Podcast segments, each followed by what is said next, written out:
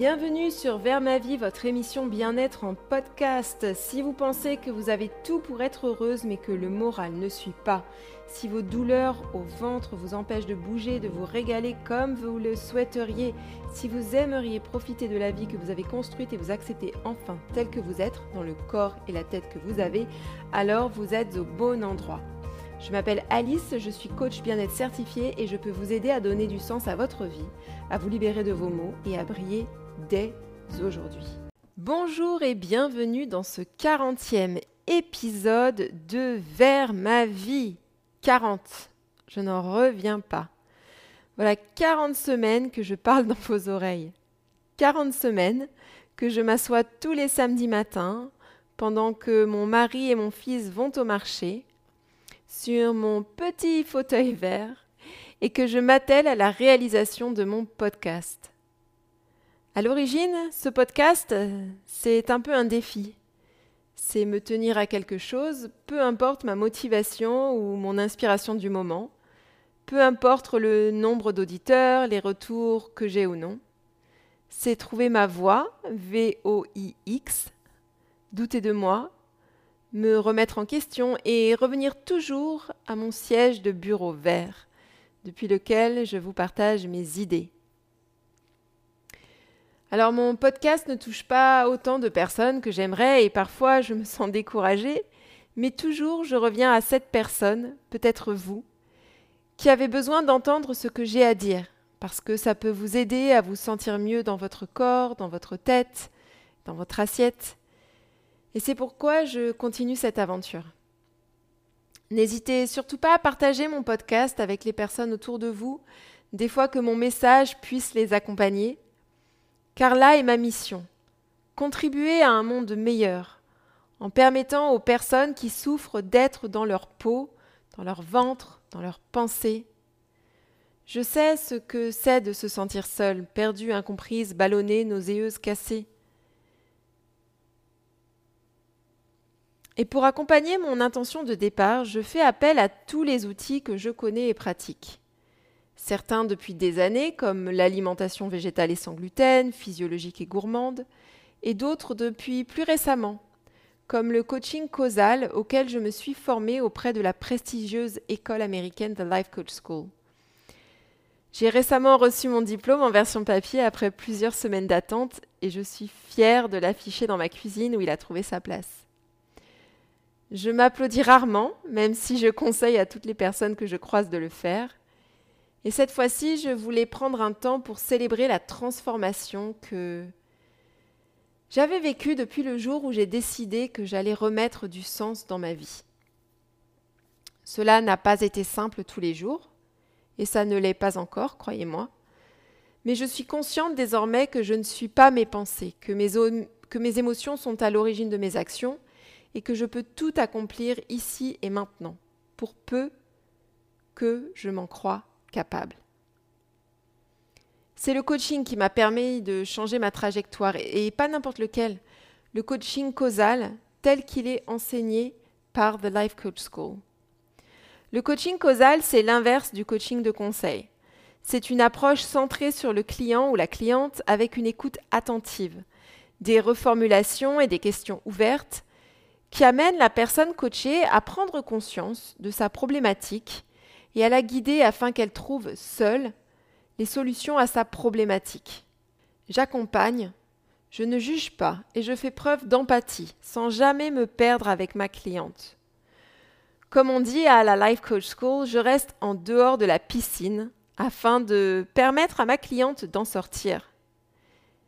Si je me noie avec elle, c'est compliqué de l'aider à y voir plus clair dans sa tête. Mon job, c'est de refléter les pensées de ma cliente, de l'inviter à s'interroger sur d'éventuels points de blocage, de l'autoriser à envisager d'autres perspectives, et que c'est puissant. Souvent, on a tendance à ne voir qu'une facette du problème et de sa solution. Et mes questions permettent à mes clientes d'adopter le recul nécessaire pour aborder les choses différemment. Le modèle de Brooke Castillo, sa conceptrice, est mon outil chouchou pour montrer à mes clientes la logique derrière leur comportement conscient et inconscient. Et j'en ai d'autres que j'aime dégainer en fonction du besoin de la personne en face de moi. Dans mon programme d'accompagnement vers ma vie, je partage tous mes outils avec mes clientes, afin qu'elles puissent par la suite être entièrement autonomes. Cette semaine, je voulais vous transmettre une de mes clés favorites pour dénouer un problème, qu'il soit d'ordre digestif, émotionnel, relationnel, professionnel ou autre. Il s'agit davantage d'une question que d'une technique, et lorsque je vais vous la dévoiler, il se peut que vous trouviez ça simpliste. Pourtant, je ne vous raconte pas le nombre de fois où j'ai dit à mon ou ma coach hmm, excellente question, je ne me l'étais pas posée. Et où j'ai entendu mes clients et clientes prononcer les mêmes mots. Et je vous invite aujourd'hui, à la suite de l'écoute de cet épisode, à vraiment réfléchir à la question que je vais vous poser. Deal? Avant de vous la révéler cependant, oui, oui, j'aime créer le suspense. Je voulais planter le décor. Quand vous demandez à une personne comment elle va, vraiment, hein, ou quand vous l'interrogez sur quelque chose qui la pèse, elle va vous déposer devant vos pieds ce que je visualise comme un bagage bien lourd, avec des vêtements dans tous les sens, de toutes les tailles et couleurs, une valise en fouillis dans laquelle on discerne à peine les éléments qui la composent. Notre réaction première, à nous qui écoutons notre ami, collègue ou parente, c'est d'accepter ce colis tel qu'il est, de sympathiser, d'acquiescer, de prendre le truc euh, tel quel. C'est un peu comme si la personne en face de vous vous racontait une histoire, une histoire bien ficelée par son cerveau, qui fait sens pour elle, et que vous lisiez cette histoire avec elle, captivée. Je ne dis pas que cette histoire est une invention et qu'elle ne doit pas être prise en compte, loin de là. Dans la grande majorité des cas, cette histoire est douloureuse pour sa narratrice ou son narrateur, et c'est pourquoi elle vous la dépose. Même lorsqu'il s'agit d'une nouvelle plutôt que d'un roman, d'une comédie plutôt que d'une tragédie, votre interlocuteur, votre interlocutrice vous transmet sa réalité telle qu'il ou elle l'aperçoit, qui n'est pas forcément la vérité absolue.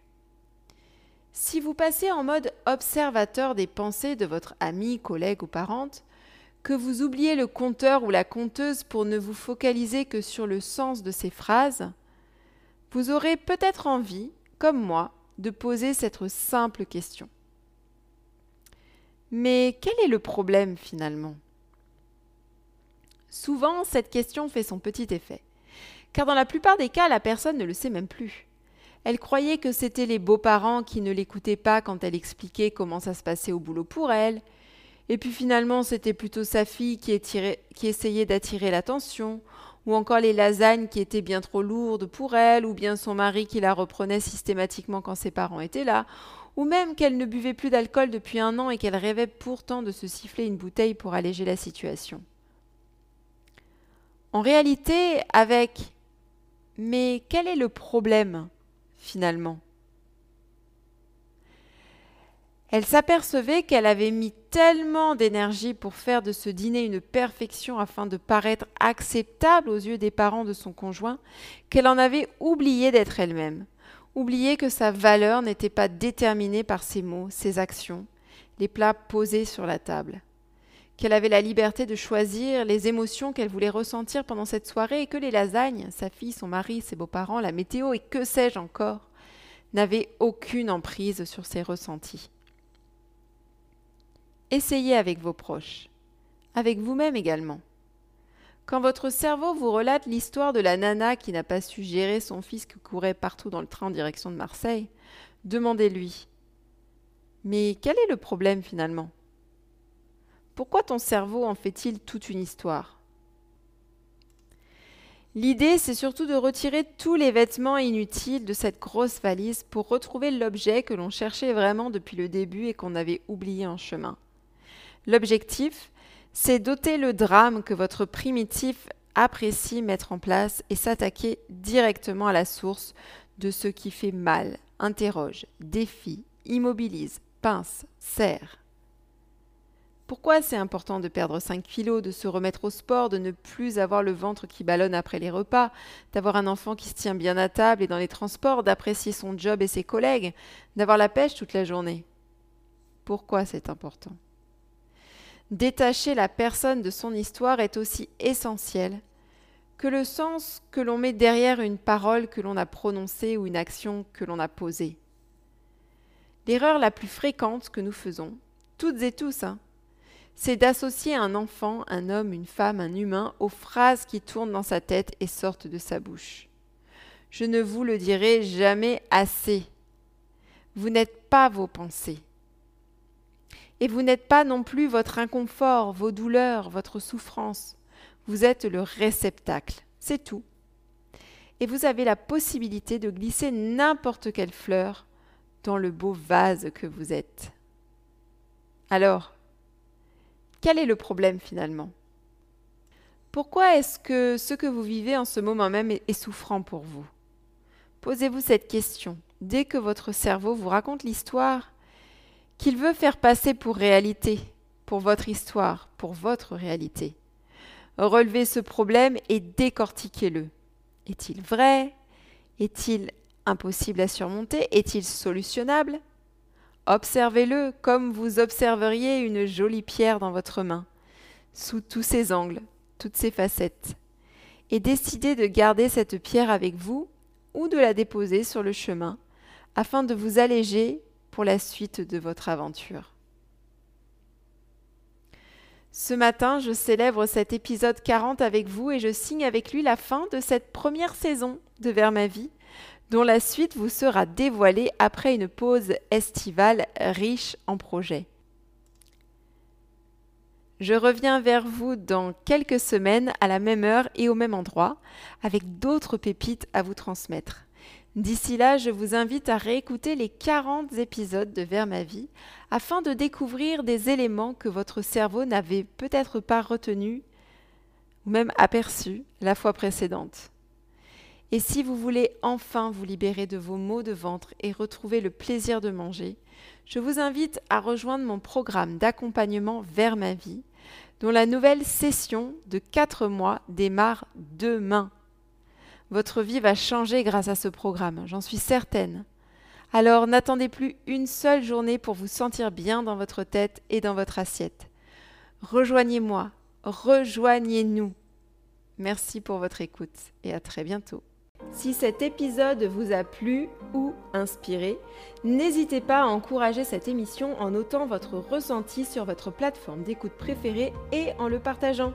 J'espère aussi vous retrouver sur les réseaux sociaux, at avec Lily tout attaché, ainsi que sur mon site internet auvertaveclily.fr. Vous pourrez découvrir les solutions que je vous propose pour vous épanouir pleinement dans votre vie et avancer sereinement sans souffrance. À bientôt!